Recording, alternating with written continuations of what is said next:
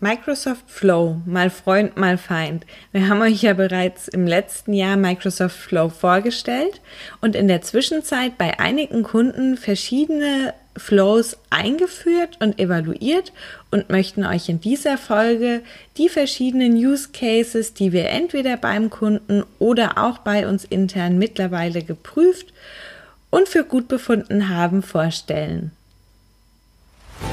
Herzlich willkommen zu Nubo Radio der Office 365 Podcast für Unternehmen und Cloud Worker.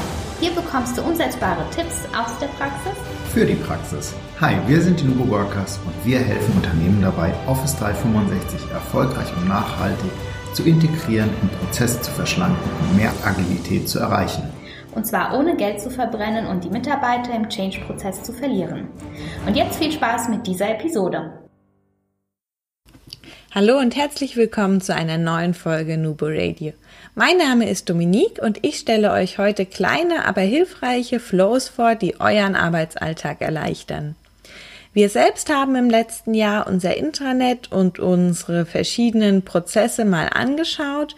Wir haben neben unserer Zeiterfassung auch unsere Urlaubs- und Reiseanträge überarbeitet und für den Prozess haben wir uns kleine hilfreiche Flows erstellt.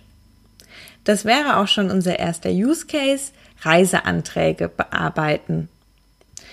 Bei uns ist das so, unsere Reiseanträge müssen nicht genehmigt werden, weil wir einfach beim Kunden unterwegs sind und reisen müssen.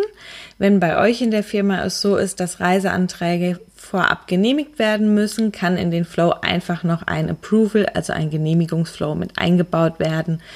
Das seht ihr dann später. Wir verlinken euch die Anleitung für die Flows in die Show Notes und dann könnt ihr da auch aus den verschiedenen Flows euch was zusammenbasteln. Ja, bei uns ist der Reiseantrag so, wir haben ein Backoffice. Bisher hat dieses Backoffice von uns eine E-Mail bekommen und hier haben wir dann alle wichtigen Informationen erfasst. Das Backoffice hat das Hotel gebucht und uns eine E-Mail zurückgeschickt. Im Anhang waren dann die Buchungsbestätigungen und zugleich hat der Duran, unser liebes Backoffice, einen Termin bei uns im Kalender erstellt.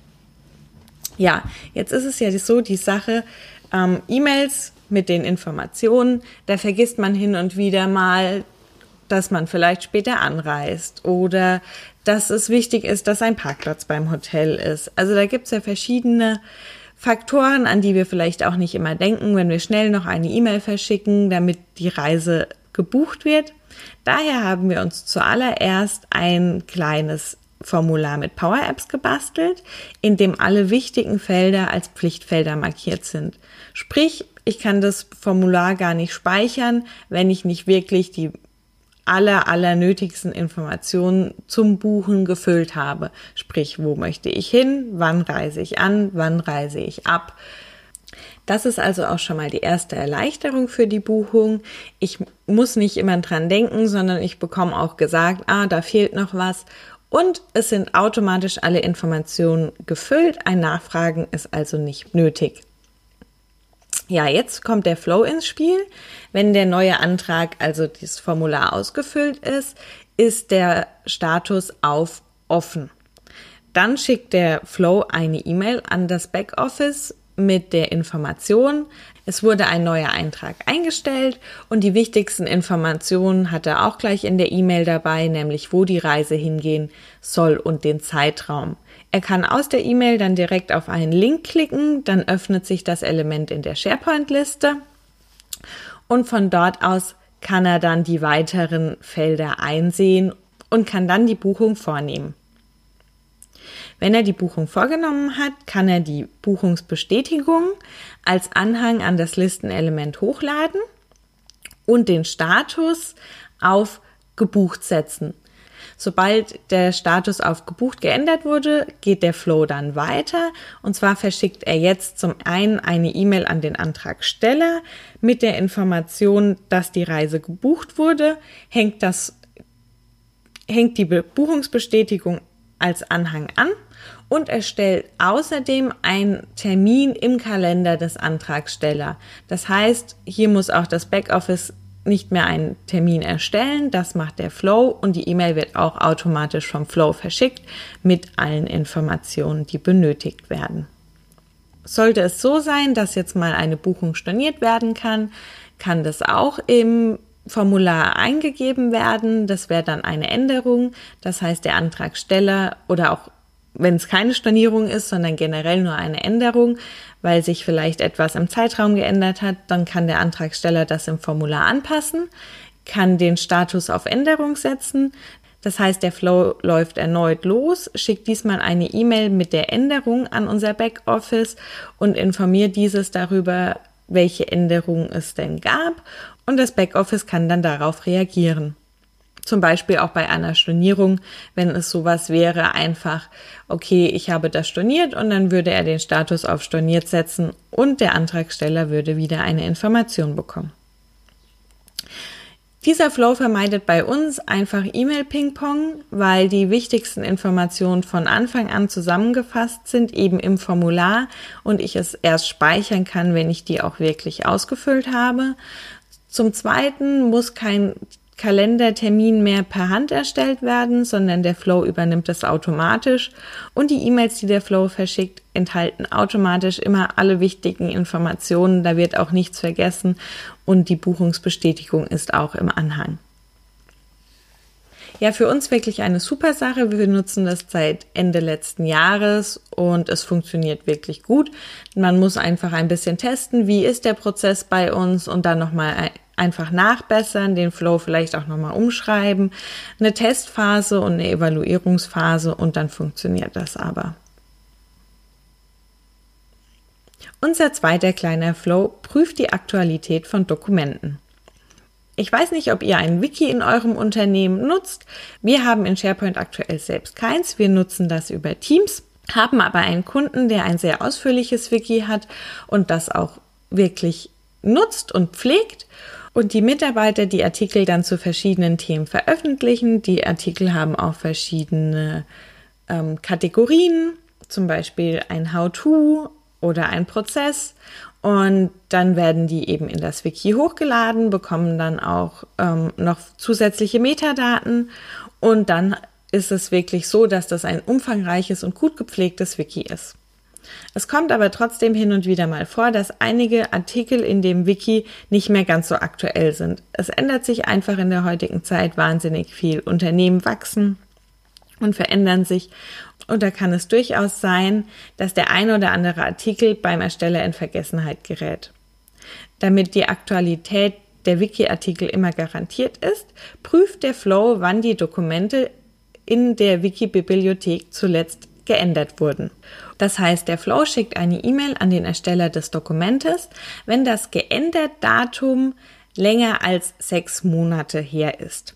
Dieses Datum, also diesen Zeitraum, den könnt ihr individuell wählen, je nachdem, um wie ihr den Flow einsetzen möchtet. Es muss sich ja hier auch nicht um ein Wiki handeln. Und dann bekommt eben der Ersteller diese E-Mail zugeschickt. Da ist dann auch gleich wieder der Link zum Dokument hinterlegt, damit er auch weiß, um was es geht und eben die Info, dass er bitte prüfen soll, ob es noch aktuell ist, da es eben schon sechs Monate unverändert einfach in der Bibliothek liegt.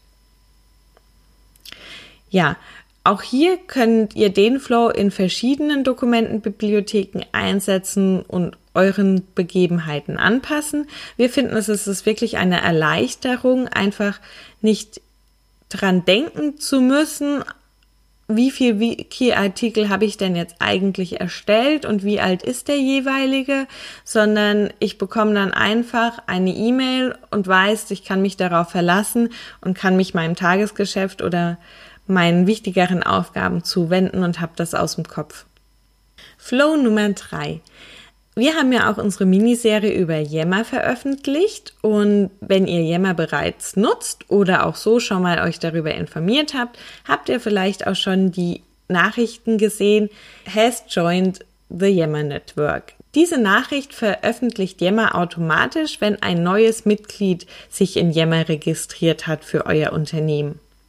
Die sind ja eigentlich auch ganz nett, weil auf sowas kann man reagieren. Hallo, schön, dass du da bist oder gleich zu einer Gruppe einladen, weil man einfach weiß, ah ja, der Kollege ist jetzt auch dabei. hat aber auch Nachteile, zum Beispiel, wenn ihr auf der Startseite in eurem Intranet mit einem Webpart arbeitet, das immer die neuesten Yammer-Benachrichtigungen zeigt und dann einfach, weil in der Woche oder an dem Tag viele neue Mitarbeiter gekommen sind, nichts anderes dasteht als diese Nachrichtig als diese Benachrichtigung has joined the network. Daher gibt es einen Flow, den wir euch auch in den Show Notes verlinken, der löscht diese Posts. Und zwar filtert ihr dann einfach auf das has joined und dann eben euer Netzwerkname und löscht diese Nachrichten. Und da habt ihr dann einfach immer nur wirklich Nachrichten mit Informationen auf dem Webpart und nicht diese Standardnachrichten has joined the network, was ja auch wirklich irgendwann die Mitarbeiter nerven kann, beziehungsweise schauen sie sich dann vielleicht nicht mehr weiter die Posts an, weil sie nach unten scrollen müssten oder oder oder. Also es gibt bestimmt auch Einsatzmöglichkeiten, wo das wirklich ein sinnvoller Flow ist. Wenn ihr sagt, wir möchten die behalten, weil bei uns reagieren die Leute drauf oder es kommt gar nicht so häufig vor, das ist natürlich immer wieder vom Unternehmen abhängig. Ja, kommen wir zum letzten Flow. Da geht es nochmal um die Selbstorganisation und es ist wirklich ein hilfreicher Flow, wie ich finde. Und zwar geht es darum, Termine in einen Gruppenkalender aus eurem Outlook-Kalender zu übernehmen. Outlook ist und bleibt einfach das wichtigste Tool bei der Selbstorganisation. Auch bei uns pflegt jeder seine Termine im Outlook-Kalender. Da steht einfach alles drinne, alles an einem Ort. Ich kann mir Teams-Besprechungen direkt in Outlook erstellen oder habe auch meine Blender-Aufgaben als eigenen Kalender. Es ist einfach der Dreh- und Angelpunkt und das ist ja auch gut so. Aber auch ihr kennt es bestimmt, es nervt, egal wie toll das Tool ist, wenn man immer mehr Kalender pflegen muss. Ich trage den Urlaub in meinen privaten, in den Outlook-Kalender ein und dann auch noch in den Gruppenkalender, weil da werden alle Urlaube gepflegt. Dieser kleine Flow übernimmt diese Aufgabe und erstellt automatisch einen Termin in dem Gruppenkalender, wenn ihr einen Termin in eurem Outlook-Kalender erstellt habt. Damit nicht alle Termine übernommen werden, könnt ihr hier dann nach der Kategorie filtern. Also zum Beispiel, ich möchte nur, dass Termine mit der Kategorie Urlaub in den Gruppenkalender übernommen werden. Da jeder einzeln die Kategorien einstellen und beschriften kann, ist es so, dass dieser Flow auch für jeden einzelnen User erstellt wird und ihr den selber mit eurem eigenen User erstellen müsst. Wir sind ja Fan davon, dass es einen Flow-User für das gesamte Unternehmen gibt, damit man an die Flows einfach drankommt, wenn ein Mitarbeiter auch im Urlaub oder wegen Krankheit ausfällt und das eben einmal zentral gesteuert wird. Das geht mit diesem Flow leider nicht. Betrachtet das aber bitte als Ausnahme.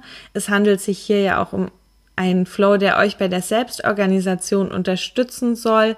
Wenn ihr jetzt krank seid, wäre das ja auch kein Problem, wenn der mal nicht funktioniert, weil ihr ja dann auch keine Termine in euren Outlook-Kalender eintragt. Aber wie gesagt, bitte als Ausnahme betrachten. Eigentlich sollten Flows nur mit einem Flow-User erstellt werden. Genau. Das heißt also, dieser kleine Flow übernimmt das Erstellen von Terminen für euch. Ihr könnt den ganz individuell anpassen. Ihr könnt auch sagen, ich möchte nur, dass Termine, die die Kategorie privat haben, nicht übernommen werden. Alle anderen Termine sollen in den Gruppenkalender gestellt werden, weil das auch wichtige Informationen für das Team sind, zum Beispiel die Teammeetings und so weiter und so fort. Schaut einfach hier, wie arbeitet ihr, wie organisiert ihr euch selbst, wie organisiert sich euer Team welcher Kalender muss wie gepflegt werden und welche Termine müssen wo eingetragen werden.